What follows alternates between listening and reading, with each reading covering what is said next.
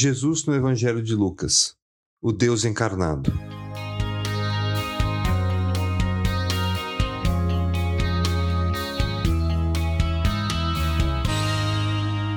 O anjo aproximou-se dela e disse: Alegre-se, agraciada, o Senhor está com você.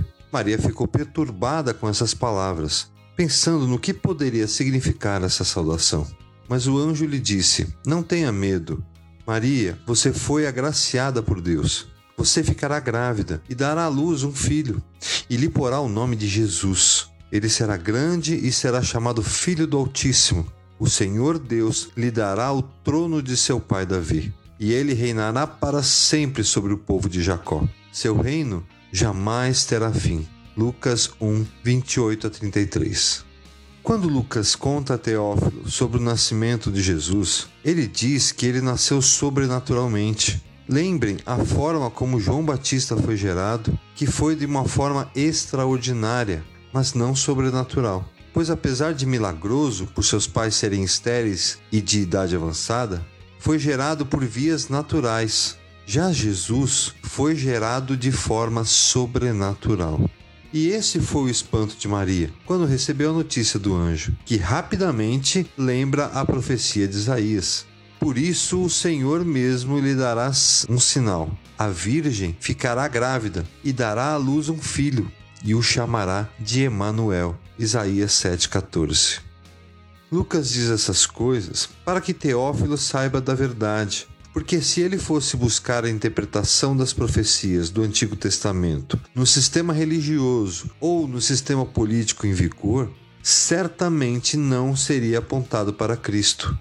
Teófilo precisava entender que o reino de Deus era diferente dessa realidade religiosa e política ele era sobrenatural. Vamos ver como o nascimento de Jesus foi anunciado aos pastores. Mas o anjo lhes disse: Não tenham medo, estou lhes trazendo boas novas de grande alegria, que são para todo o povo. Hoje, na cidade de Davi, lhes nasceu o Salvador, que é Cristo, o Senhor. Isto lhes servirá de sinal. Encontrarão o bebê envolto em panos e deitado numa manjedoura. Lucas 2, de 10 a 12. Em primeiro lugar, vamos lembrar que a profissão de pastor naquela época não se tratava de uma atividade que gozava de grande prestígio. Era considerado de uma classe bem baixa.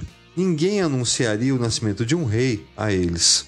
De igual modo, uma cultura que a mulher não era sequer contada, onde não se podia cumprimentar uma mulher na rua, o anjo ter saudado Maria como abençoada e agraciada foi um motivo de grande espanto para Maria.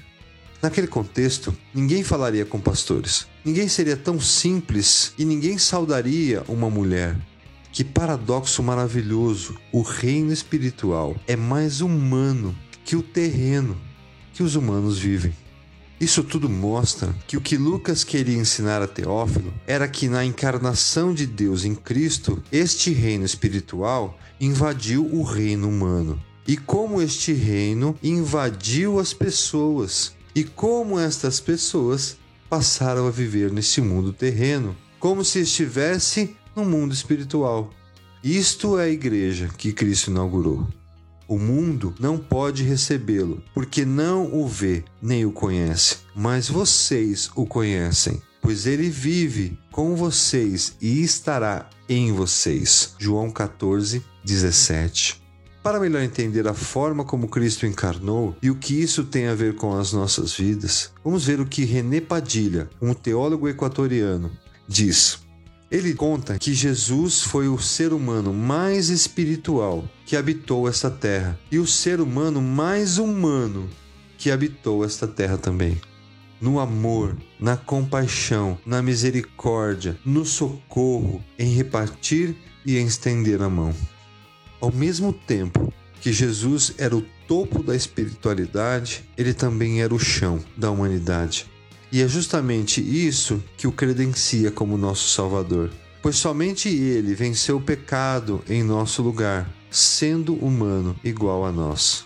O maior sinal de que vivemos de acordo com o reino espiritual é a nossa devoção a Deus e a transformação de Cristo nas nossas vidas. Não em nos afastarmos da humanidade, nos isolando e nos escondendo atrás de uma religião, mas na nossa sujeição em serviço à humanidade. E foi exatamente o que Cristo fez. Mesmo sendo Deus, se sujeitou para encarnar e ser um humano para alcançar seu objeto de amor, o próprio ser humano e você. Resumindo, se quisermos ser seres espirituais que vivem em um reino espiritual em primeiro lugar, devemos nos tornar seres humanos melhores, com o exemplo de Cristo, vivendo como Ele no reino terreno. Devemos ser humanos diferentes que amam outros seres humanos, a ponto de nos sacrificarmos por eles.